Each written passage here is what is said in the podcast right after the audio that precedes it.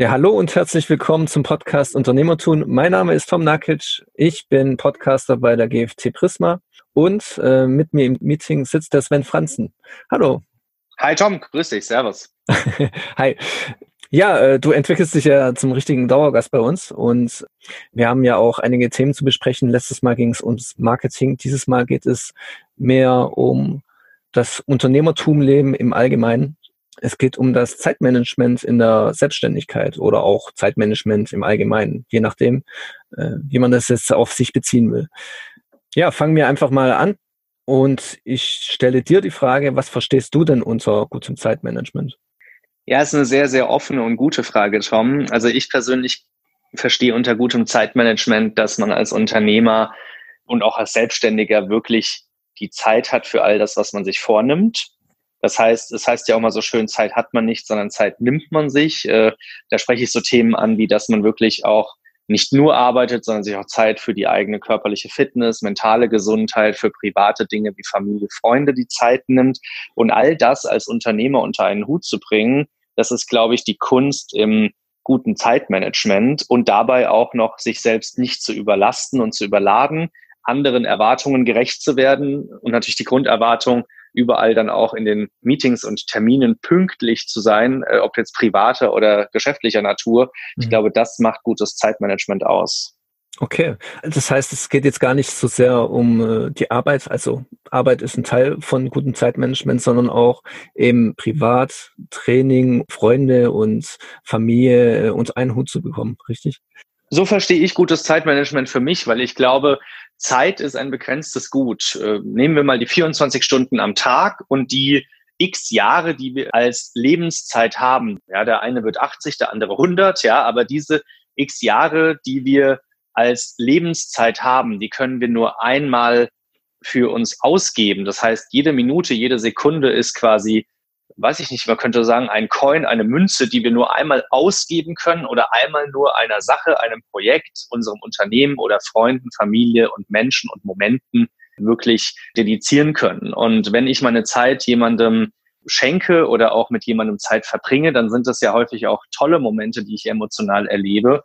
Und ich glaube, deswegen ist für mich aus meiner Ansicht heraus Zeitmanagement was alles umfasst. Nicht nur, wie lange brauche ich für eine Aufgabe innerhalb eines Projektes, das ist für mich eher Projektmanagement, dass man da agil, dass man da gut und top in den Deadlines bleibt, mhm. sondern tatsächlich auch, dass man, was das gesamte Leben angeht, die Zeit, die man zur Verfügung hat, anständig und für einen selbst gut und positiv nach den eigenen Wünschen und Vorstellungen einteilt ja, wie gelingt dir denn ein effizientes Zeitmanagement? Wie strukturierst du beispielsweise deinen ja, deinen üblichen Arbeitstag, sage ich mal?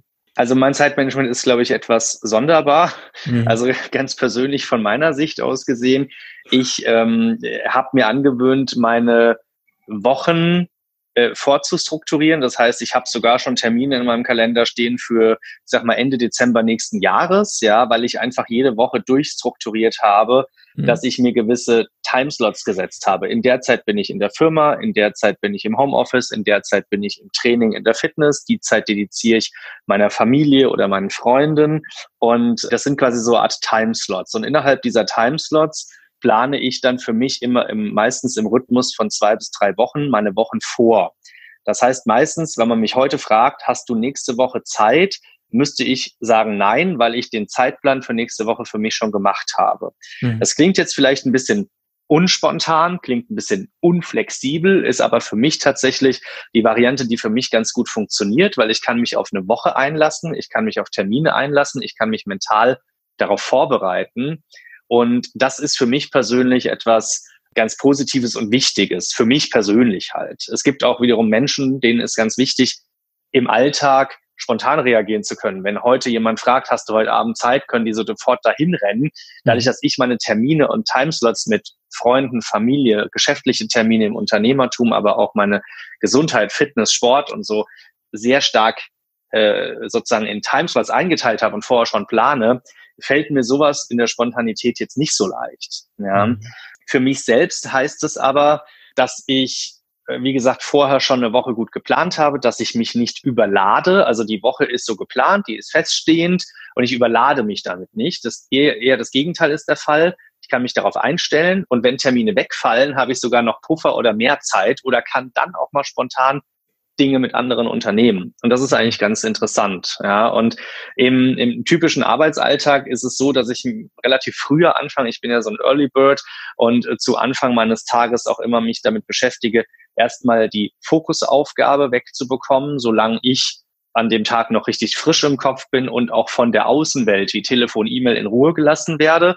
Und dann schaue ich mir den Tageskalender nochmal an und mache meine zweitwichtigste Aufgabe und dann kommen die E-Mails, um in die Kommunikation mit der Außenwelt zu gehen. Und mhm. erst danach entwickelt sich der Tag anhand der gesetzten Termine und anhand natürlich auch der Rückläufer, die du dann bekommst. Eine Antwort auf eine E-Mail, ein Rückruf auf ein Telefonat. Und da entsteht ja dann auch wieder ein neuer Arbeitsaufwand oder auch Arbeitsaufgabe. Aber das ist für mich äh, so die gute Variante, wie ich das im Alltag für mich typischerweise strukturiere. Mhm. Ja, du hast ja auch einen Impulse-Blog äh, dazu geschrieben, äh, der 5 AM Club. Das heißt, du stehst um 5 Uhr morgens auf. Was sind denn die Vorteile, die großen Vorteile davon, so früh aufzustehen? Na, die Vorteile liegen auf der Hand. Äh, immer wenn du etwas antizyklisch tust im Leben, dann hast du gewisse Vorteile, hast aber auch natürlich gewisse Nachteile. Mhm. Äh, vielleicht fangen wir mal mit den Vorteilen an. Wenn man antizyklische Dinge tut, auch beim Investieren in Aktien, ja, ist das so, dann kann ich vielleicht günstiger einkaufen und kann mehr Gewinne einfahren. Weil ich vielleicht früher an ein Unternehmen glaube, also nehmen wir jetzt mal so Fälle wie Tesla etc., als mhm. das andere tun. Weil dann, wenn natürlich alle drauf springen, dann ist eh zu spät. Und genauso verhält sich ein bisschen bei der Zeit. Wenn ich morgens um fünf aufstehe, kann ich mir eine halbe Stunde, Stunde komplett zu Hause für mich nehmen, für eine gewisse Morgenroutine. Ich komme auch gar nicht in Zeitbedrängnis, sondern ich kann wirklich für mich das Ganze so einrichten, wie ich will. Mhm. Und das nächste ist, wenn man um fünf aufsteht, hat man theoretisch, je nachdem, wie schnell man dann seine Morgenroutine hat, ob man Sport macht oder nicht, wie schnell man sozusagen auch am Ende dann am Schreibtisch sitzt und anfängt zu arbeiten, hat man meistens nach meiner Erfahrung zwei bis drei Stunden Zeit, die man den anderen voraus ist, weil das übliche Wirtschaftsleben in Deutschland, zumindest wie ich es beobachte, erst so um neun Uhr richtig anfängt. Es gibt sicherlich viele, die fangen um acht Uhr schon an, aber bis die richtig dann nach außen kommunizieren, den Telefonhörer in die Hand nehmen, E-Mails beantworten, ist meistens dann schon neun. Und bis zu dieser Zeit hast du quasi Ruhe. Du kannst deine Fokusaufgaben machen, du bist völlig für dich alleine. Ähm, wenn man mal früh aufgestanden ist, um in Urlaub zu fliegen oder an den Flughafen zu fahren, ist jetzt gerade nicht so die beste Idee und das beste Thema, aber trotzdem ja bei vielen präsent. Dann kennt man das, wenn man morgens um fünf oder um vier Uhr auf der Straße ist und keiner ist da, kein Verkehr, kein Auto. Und genau dieses Antizyklische zu nutzen, dass man Zeit für seine Aufgaben, für den Fokus, für sich selbst hat, das mhm. ist da der große, große Vorteil draus, meine ich. Es gibt aber natürlich auch Nachteile. Der Nachteil ist, wenn man so früh aufsteht, muss man auch viel früher ins Bett, weil irgendwie brauchen wir Menschen alle zwischen sieben und acht Stunden Schlaf, zumindest mhm. wenn wir gesund leben wollen. Wenn ich um fünf aufstehe, dann kann man ja rechnen, bis Mitternacht sind es fünf Stunden, elf Uhr abends sind sechs Stunden, das heißt, ich brauche dann nochmal zwei Stunden. Theoretisch muss ich um neun Uhr ins Bett gehen. Ja, also ähm, das ist schon, da, da ist dann so lange in der Bar abends mit Freunden sitzen, laue Sommerabende genießen, um am Fluss noch zu sitzen und die Beine baumeln zu lassen. Das ist, glaube ich, dann äh, ein bisschen schwieriger. Ich merke das auch bei mir. Ich werde ab neun Uhr relativ müde und spätestens mhm. zehn bin ich im Bett. Und das sind so Punkte, ich glaube, da muss man für sich die Entscheidung treffen, bin ich jetzt eher ein Morgentyp und will früh aufstehen und die Zeit auch für mich nutzen und bin halt auch natürlich viel früher fertig mit allem oder bin ich ein Spätaufsteher, weil mir das gesundheitlich auch besser tut oder weil ich abends gern länger wach bin, um abends so laue Sommerabend zu genießen, nochmal mit Freunden unterwegs zu sein, was einem dann halt ein bisschen eingeschränkt dann zur Verfügung steht. Und ich denke, das sind so hauptsächlich eigentlich die Nachteile, die aber, wie gesagt, bei jeder Medaille haben wir zwei Seiten, immer der, vorhanden sind und man sich einfach die Frage stellen muss, welcher Typ bin ich und was möchte ich. Ja, das heißt, du bist heute schon zweieinhalb Stunden mindestens äh, länger wach als ich. Ich bin ja eher der Typ Morgenmuffel. Welche Alternativen haben denn wir Morgenmuffel, äh, um ja, effektives Zeitmanagement in unserem Leben einzuführen? Naja, also die ganzen Methoden, die betreffen jetzt nicht unbedingt die Zeit, zu der ich beginne. Das heißt, mhm. sich Timeslots zu setzen, sich wirklich zu überlegen, wann bin ich am effektivsten, wann mache ich meine Fokusaufgaben. Die Fragen muss man sich dann, wie gesagt, als Typ, in dem Fall Typ Morgenmuffel, für sich selbst einfach auch beantworten. Mhm. Was man hier natürlich auch noch machen kann, ist wieder dieses antizyklische, ich sage jetzt mal investieren oder antizyklische Zeitmanagement, dass man sagt, okay, ich bin ein Morgenmuffel, ich stehe wesentlich später auf, ich mache meinen Sport und bis ich ins Büro komme, ich sage jetzt einfach mal eine Zahl, ist 10 oder 11 Uhr. Und dann kann ich halt natürlich auch viel länger arbeiten, weil ich bin ja auch viel später aufgestanden und kann abends viel länger wach bleiben.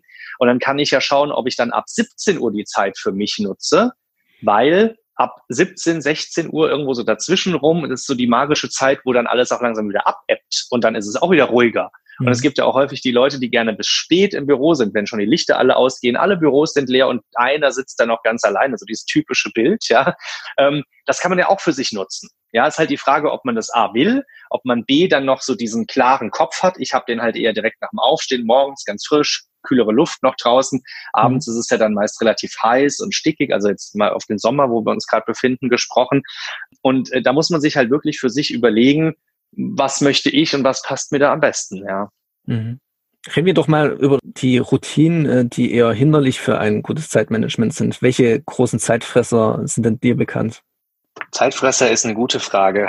Also ich glaube, Routinen, die man braucht, ist, dass jeder Mensch irgendwie eine Art Morgenroutine braucht, wie so eine Art Ritual, wo ich jeden Morgen selbe Routine habe, um einfach in Gang zu kommen, mich auf den Tag vorzubereiten, mental, aber auch äh, gedanklich. Es gibt ja Menschen, die müssen morgens unbedingt ganz, ganz viel frühstücken. Dann gibt es welche, die wollen gar nichts frühstücken. So intermittierendes Fasten ist da so das Wort. Also ich denke, da muss man als Typus für sich selbst einfach einschätzen, was braucht man und was will man.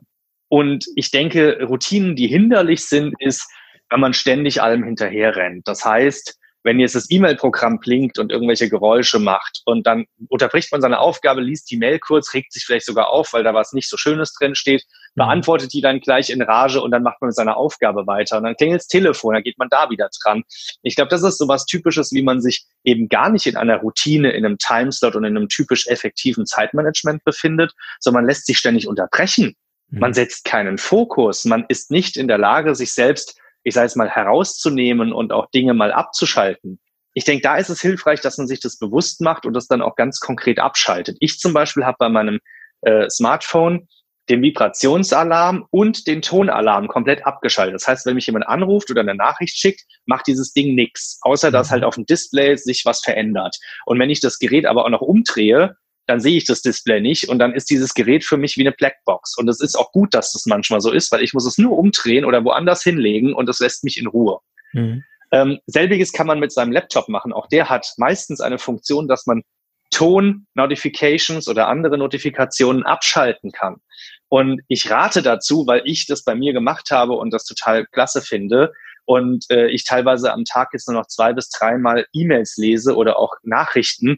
Ich sag mal so in auf Englisch gesprochen in Balkform. Ja, also einmal einloggen, alles beantworten und dann gehe ich wieder an meine Aufgaben. Und so kommt man wirklich zu etwas. So bekommt man auch eine gewisse Ruhe und lässt sich nicht treiben und stressen von äußeren Faktoren und Einflüssen. Mhm. Und ich denke, das sind auf jeden Fall Methoden, wie man sich selbst vor Zeitfressern so ein bisschen fernhält, unabhängig einfach. machen kann und mhm. fernhält. Und das ist etwas, was ich so empfehlen würde. Ja, es ist lustig, dass du äh, das mit dem Handy, das mache ich genau gleich. ich habe keine Vibration, ja. ich habe keinen Ton an. Mm, ja. Ich sehe manchmal nur äh, eben dieses blinkende Display, wenn ich halt auf dem Handy zufällig schaue. Und sonst verpasse ja. ich auch oftmals äh, den Anruf von meinem Chef zum Beispiel und muss dann zurückrufen. Tja. Ja, das geht dann manchmal halt so. Also wenn man sich ein bisschen rausnimmt, ist das auch so, dass man mal was verpasst. Ja, ja. auf der anderen Seite muss ich sagen, bei mir ist es so, ich verpasse fast keinen Anruf. Ich bin trotzdem irgendwie am Ende dann dran, weil derjenige es länger klingeln lässt, weil ich auch meine Mailbox abgeschaltet habe, weil ich möchte nicht so ein aufgenommenes, überladenes Sprachding da haben, sondern der Mensch erreicht mich oder erreicht mich nicht. Und wenn er mich nicht erreicht, kann er entweder nochmal anrufen oder ich rufe zurück oder er schreibt eine E-Mail. Also es wird immer einen Weg geben. Wenn jemand mich erreichen will, wird er mich erreichen. Und da vielleicht so ein schönes Stichwort noch, äh, als äh, Zitat meiner Oma von ganz früher, ja, als meine Oma so 94 war, hat sie dann immer gesagt, ach, jetzt ist es schon weg, das Gespräch, wenn es gut ist, kommt's wieder. Ja, und das ist genau der Fall. Ja, wenn es gut ist, kommt's wieder. Wenn jemand was von uns will, dann wird er uns schon noch mal anrufen. Und früher gab es auch nur Freizeichen oder Besetzzeichen. Früher gab es kein E-Mail, sondern nur Post. Da hat man drei bis fünf Tage auf einen Brief gewartet, bis der gelesen und beantwortet war mit einer alten Schreibmaschine, ja, weil man sich vielleicht ein paar Mal verschrieben hat und es ein bisschen länger gedauert hat. Und der wieder weggeschickt war, hat man vielleicht erst auf einen Brief nach zehn oder 15 Tagen eine Antwort bekommen. Das war völlig normal. Und heute sind wir es gewohnt, in zwei Minuten auf eine E-Mail eine Antwort zu bekommen. Die Welt ist schnelllebig und digital geworden. Und ich möchte jetzt nicht als 31-Jähriger reden wie ein 90-Jähriger und will auch nicht zurück. Also ich finde das ja toll, dass wir digital zusammenarbeiten und kollaborieren. Aber wir müssen uns immer wieder bewusst machen, wir dürfen uns auch als Unternehmer und als äh, Angestellte, also jeder Mensch, wir dürfen uns als Menschen, die aktiv sind, auch im wirtschaftlichen Alltagsleben rausziehen und einfach mal unsere Fokusaufgaben machen, uns konzentrieren auf das, was wir wirklich nach vorne bringen müssen. E-Mails sind ja sozusagen nur eine Kommunikationsmedium und eine Begleiterscheinung, wo wir dann Ergebnisse von uns kommunizieren, wo wir wirklich darüber informieren, was jetzt die nächsten Schritte sind. Aber um über diese Punkte überhaupt nachzudenken, brauchen wir auch eine gewisse Zeit. Und diese Zeit sollten wir uns nehmen und uns da auch ein bisschen rausziehen und nicht ablenken lassen. Reservierst du dir dann auch Slots für dich selber? Ja, natürlich. Also eines der besten Punkte. Mhm. Krass, dass ich es vergessen habe. Ja. Eines der wichtigsten Punkte ist natürlich auch, dass man Zeit für sich selbst nimmt, ja. Und ich zum Beispiel, ich bin ein absoluter begeisterter Saunagänger und gehe gerne in die Sauna, weil ich da einfach durch dieses Schwitzen und durch diese Wärme-Kälte-Gegensätze äh, super abschalten kann, mich entspannen kann. Und ähm, dafür nehme ich mir tatsächlich auch konkrete Zeit für mich selbst. Tatsächlich ist die Zeit für mich selbst, wo ich alleine bin, meistens Gesundheitszeit auch, wo ich Sport mache, Workouts mache oder in die Sauna gehe? Oder ist es etwas, wo ich in der Natur Zeit mit mir selbst verbringe, nachdenke, teilweise auch einen altmodischen analogen Stift und Papier dabei habe und einfach Ideen und Dinge zu Papier bringe und aufschreibe, um einfach auch an meinem Unternehmen zu arbeiten und mit Dingen die Sache nach vorne zu bringen. Und das ist ziemlich empfehlenswert, Zeit mit sich selbst zu verbringen, weil ich glaube, wenn man eine Ruhe aushalten kann, also nicht immer sich mit Musik beschallen lässt, mit irgendwelchen anderen Einflüssen, Medien, die es heute so gibt, sondern wirklich mal Natur oder auch diese Ruhe erlebt, aktiv wahrnimmt, das tut nicht nur gesundheitlich sehr gut, sondern ich glaube, es ist auch tatsächlich etwas, was wir teilweise bei gewissen Persönlichkeiten heute vielleicht auch wieder lernen müssen. Ja, und ähm, äh, das, das tut gut, auch einfach mal so abzuschalten und da sich auf sich zu konzentrieren. Da kommen völlig neue Gedanken und Ideen auch, die man dann nutzen kann, um die wieder in anderen Projekten oder seinen eigenen Vorhaben auch einzubringen. Mhm.